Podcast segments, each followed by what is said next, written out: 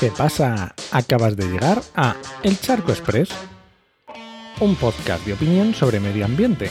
Soy Enoch Martínez, ambientólogo y profesional del medio ambiente, y hoy voy a opinar sobre envases no reciclables. Esta mañana me ha seguido en una red social una cuenta cuyo eslogan es agua en cartón. Está claro que no ha mirado mi historial de amor por los residuos de envases. Ahí tenemos a un community manager suicida del mundo ambiental, haciendo greenwashing a cara de escucha.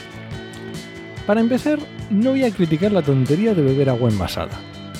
Y en este caso más que osmotizada, pero bueno, que ya hay compañeros como en el podcast de Haciendo Aguas que se encargan de esas cosas y de explicarlas bien. Y tampoco voy a entrar en que parece que están en un municipio de Málaga, donde ahora que estoy grabando esto tienen restricciones al consumo de agua. Para haber restricciones, pero para ganar dinero con el agua no.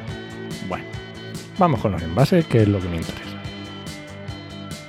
Como en su vídeo decían que eran tan chupiguays y tan sostenibles, me he ido a su web a ver mm, de qué son esos envases supuestamente de cartón.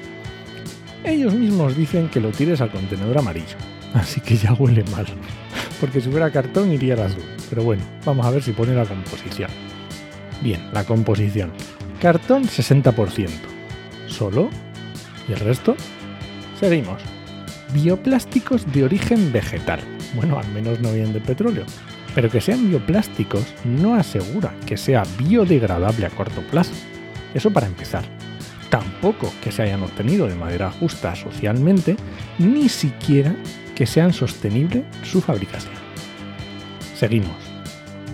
Polietileno de baja densidad. En este caso no dice ni que sea bioplástico. Luego aluminio. Bueno, un metal que en principio estaría muy bien por, su fácil reciclado. Pero bueno, luego. Y por último, tapón de caña de azúcar. Bien, suponemos que es reciclable. Y todas estas cosas, que no son cartón, son el 40% del envase. Es como si me dices, personas de agua. Hombre, sí, pero no solo.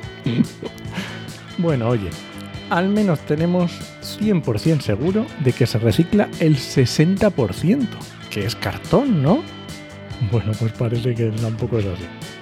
El problema de los brick es que es un envase multicapa que no es nada fácil de reciclar. Y la mezcla de plástico, polietileno y aluminio es inviable económicamente. Separarla y reciclarla.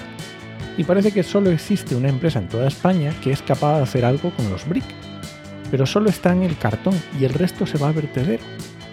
Aunque he escuchado últimamente que hay una otra empresa que no es que haga reciclaje, hace downthinking o infrarreciclaje, que es la creación de un nuevo material con menos funcionalidades y peor calidad. Es decir, que convierten ese 40% de esos envases en una especie de masa para hacer tejas, columpios para los niños, bancos para sentarse, pero eso no recicla. Y es más, es que buscando un poco en la web, ellos mismos dicen que los envases en formato Tetra Pak, o sea que yo que sé, como cualquier otro brick. Y luego tenemos otro problema más, pero este ya es derivado del sistema de reciclaje de envases en España. Pues en 2020 salió un estudio de Eunomia Research and Consulting que dice que el porcentaje estimado de reciclaje real de bricks en el Estado español apenas es del 21,5%. Y fijaros en todas las salvaguardas de la frase, porque ya sabemos que Coembes miente con sus datos de reciclaje y hay que buscarse las castañas para obtener unos fiables. Así que bueno, resumiendo, un desastre. No se te ocurra comprar agua en brick, por favor. Y si te dedicas a la comunicación o al marketing, no hagas eso. No, por favor. Y este ha sido el Charco Expreso de hoy. Lo encuentras en Podcastidae o en elcharco.es. Y si alguien te pregunta, no lo dudes. Te lo dijo en HMM. ¡Nos escuchamos!